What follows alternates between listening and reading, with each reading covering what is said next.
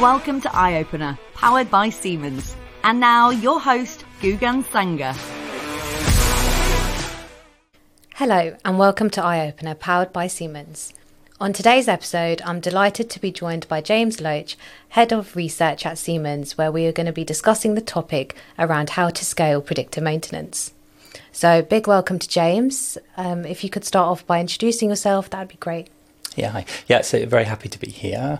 Um, yeah, by way of introduction, so my background is in experimental particle physics. Okay, so I did a PhD um, searching for solar neutrinos um, down a mine in northern Canada. Okay, that was mainly doing sort of analytical work, um, simulations, and so forth. After this, I moved to the US to work on dark matter experiments and switched to hardware, so building like high precision radiation detectors and the electronics that went with that. That experiment was in another mine in the okay. Dakotas, right? um, after that, I uh, moved to uh, Shanghai, where I became a physics professor, and again, normally sort of working on dark matter experiments.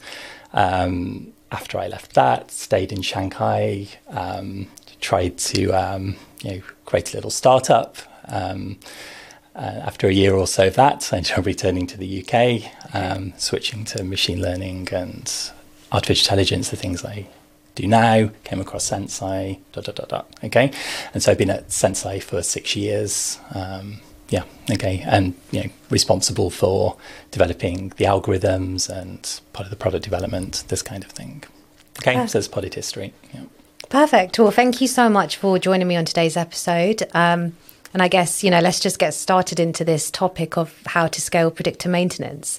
Um, so I know you touched on some of your background, James. It would be good to understand um, why you decided to join Senseye Predictor Maintenance and maybe getting a bit more information about that. Just touching on this whole topic of predictor maintenance. Yeah, it, it's um, it's something that happens to a lot of people in academia. There's uh, quite often a period comes where you, you're switching from academia to industry. For physicists, it's very natural to go into what I do now, machine learning and AI. Okay, and the little startup that I had in China was actually yeah using machine learning, trying to um, uh, build tools for helping people learn Chinese and things like this. Okay, but I was sort of basically in in, in, in this kind of area, this kind of technology, um, and yeah, and coming back to the UK, I just found Senseye just seemed like um, a nice opportunity. It's sort of early on in the you know story of the company. Okay, so yeah, six years ago now, and just lots of opportunity at the time to, to learn, right? And then also, you know, to help build and shape the product, all of this kind of thing. Um, yeah, maintenance itself yeah. has never been particularly a big thing, right? In, in Career before, uh, yeah. Um, but I, I, think just in terms of like um, an area to, you know, deploy my skills and learn, right? It, it was very nice, and yeah, it, it sort of turned out turned out very well, right? Yeah, Perfect. Nice opportunity. Yeah, really good. So, James, that takes me to the next question around um, what is the fundamental problem to solve when it comes to predictor maintenance? Okay. Um, yeah, so the, the fundamental problem that, that Senseye is trying to solve and that I've been a small part of is getting predictive maintenance uh, to scale. Okay? okay. So, you know, there is um, a very rich history of people you know, trying to solve this problem in particular industries or with particular machines, doing, you know, particular kinds of like complex uh, specific models and what have you, right? But what Senseye is all about is trying to, to solve this this problem, basically, you know, predicting when machines are going to fail, um, but do it, yeah, in a scalable way so that you have the same sort of core technology application product that you can apply to all different kinds of machines, right? Okay. And and you know, if if you want to scale, this is what you you have to do, right? It has to be compatible with the machines that the, the users are bringing to you. Okay. Um, you know, it has to be easier easy for them to set up and get going. Dot dot dot. Right. Okay. But but I think from from an analytics perspective, the key thing is making it compatible and useful with all kinds of machines producing all kinds of data. Yeah. Okay. And how how do you you know, what's some examples of how to how to scale predictive maintenance? What does that look like? Yeah, I mean, so, I, yeah, so there's lots lots of aspects that that, that we can discuss. But I mean, what, what, what it, it looks like, you know, is that, um, yeah, people have got, you know, a bunch of conveyors or robots or fans and things like this. And yeah, they, they want to be able to monitor it in a database way, okay, predict whether things will fail, etc. And they're able to do that without having to climb over some some huge barrier, right? So they yeah. don't have to bring uh, expensive experts in build custom models, build custom solutions, right? So it's like the increment of ex- expansion. Yeah. okay, from zero up to up to whatever is is sort of straightforward and can be handled by people who are close to the machines. Okay. Basically, right? Yeah. So, so it's very much of a transition, isn't it? It's like a phase. You have to, I guess, essentially, when it comes to scaling, it's always um, a phase that you have to go through to get to where you're looking to achieve the end goal. Yeah, yeah. It's, it's, it's like a super important part of things, right? And it's it's just this increment, right? The increment has got to be um, relatively cheap and, and, and straightforward. Otherwise, you just don't do it, right? Yeah. You know, like traditional approaches, the, the non scaling just means it's just very expensive to add each new type of machine and slow and da da da. So, James, from your perspective, perhaps you can pick out some key insights um, that we could look to discuss in a bit more detail. Yeah. Okay. So, so I can do that. But I, I, just say one more thing on the big picture, which I think is important at Senseye, is you know that this problem of of scaling predictive maintenance is something everybody w- would like to solve. And you know, I pick out some things we can talk about about our specific solution. But I think one thing that's important with Senseye is just the, the, the general attitude of the company to solving this. Okay. And I think important in that is that you know, as well as a wish to solve it, there's been a sort of genuine belief that that we could do, yeah. right? And that we're looking around trying to find a solution that's somehow out there, but at the same time being extremely flexible about how we um, how we actually approach that. Okay. Um, and Senseye's always evolved um, with the market. Okay, you know, obviously from, from, the very beginning as a startup, right? And you know the the discipline of the customer through all of that process in sort of yeah guiding us towards you know that that endpoint, right, has, has been extremely important. Okay, um, and yeah, so we, we've not approached it with like um, some academic view of how it should be done, or some papers in hand, or algorithms, or things like that, right? Okay, so I think that that so that that's a very very important thing at Senseye, right? I mean, in terms of specific things. Um, that we could discuss as, as part of our, our, solution, right? So one of them um, is the idea of decision support. So to me, a scalable system has to be a decision support system, and we can talk a little bit about what, what that means. Um, the second thing, I guess, is you can never get rid of all the complexity in a system like this. Okay, there has to be some somewhere, but you have to locate it um, in the right place. Okay, as, as well as minimize it, but lo- locate it in the right place so that it's not demanding too much of users, and it helps to support um, a trustable, understandable system. And then the third thing is, you know, looking at predictive maintenance uh, more broadly than an app or algorithms okay. as like a way of doing things, a way, way of seeing things, right? Okay. Yeah. No, that makes sense. Um, so it would be good to understand um, what you mean by decision support and why it is so important. Okay.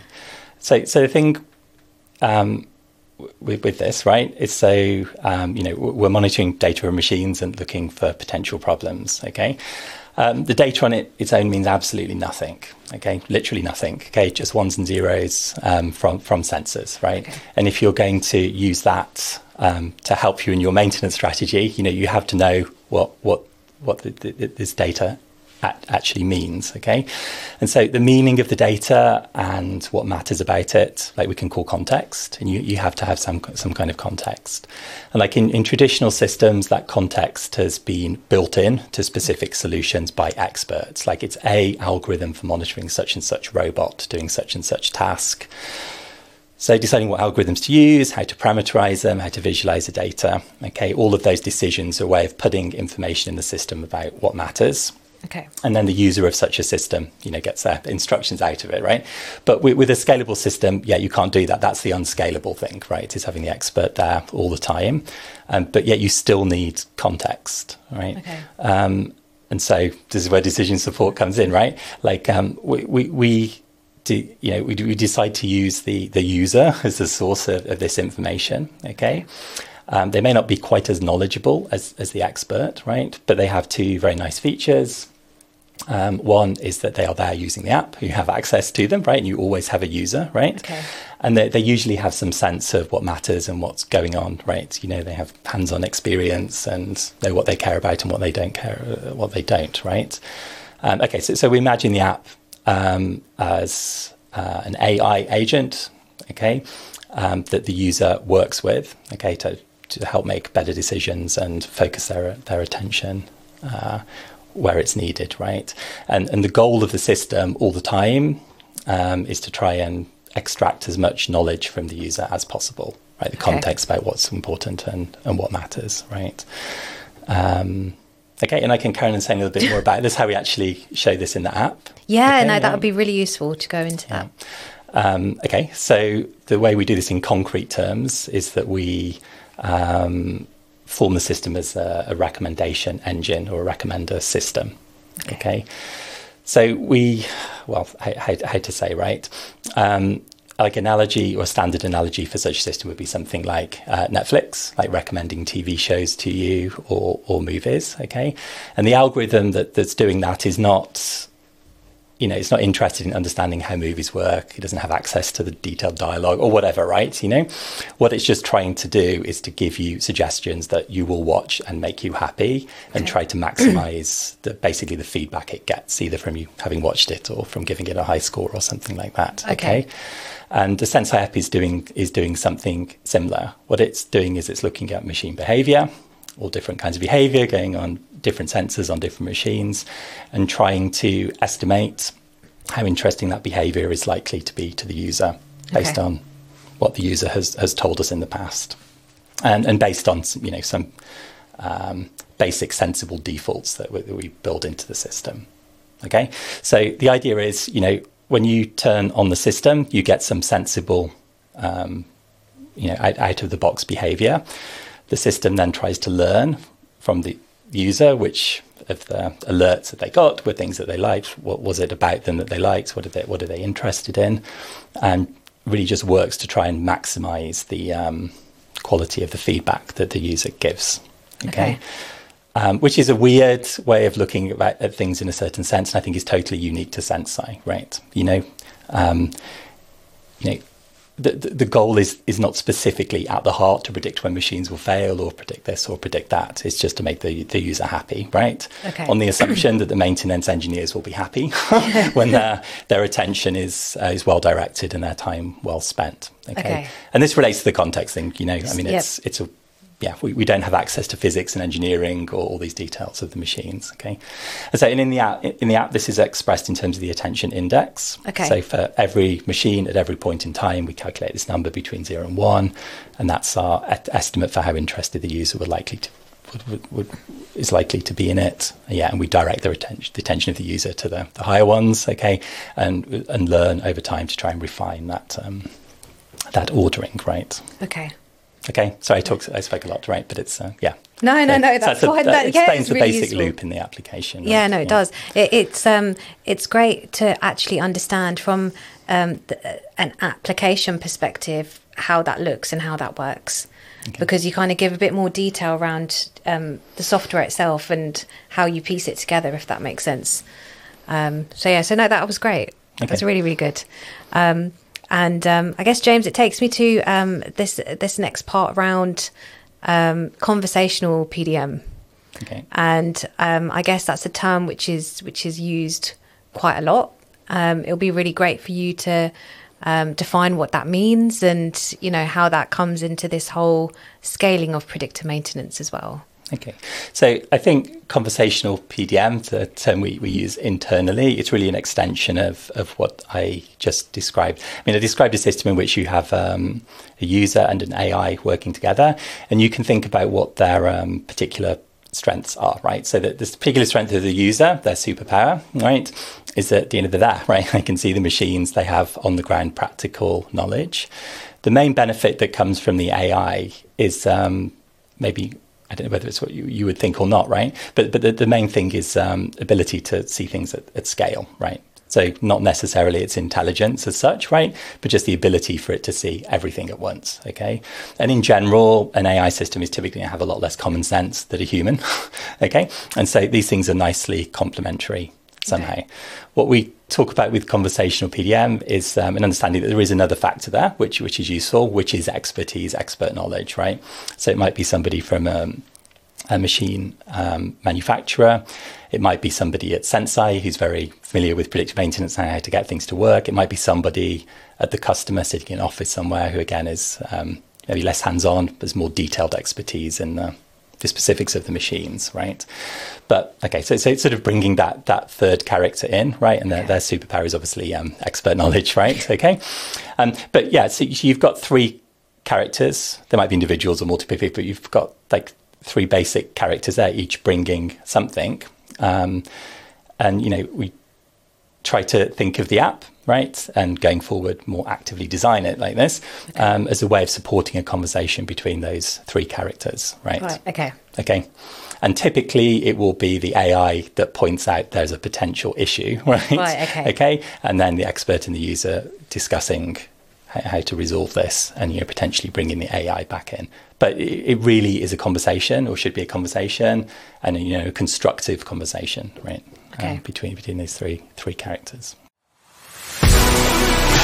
To find out more, search Senseye Predictive Maintenance.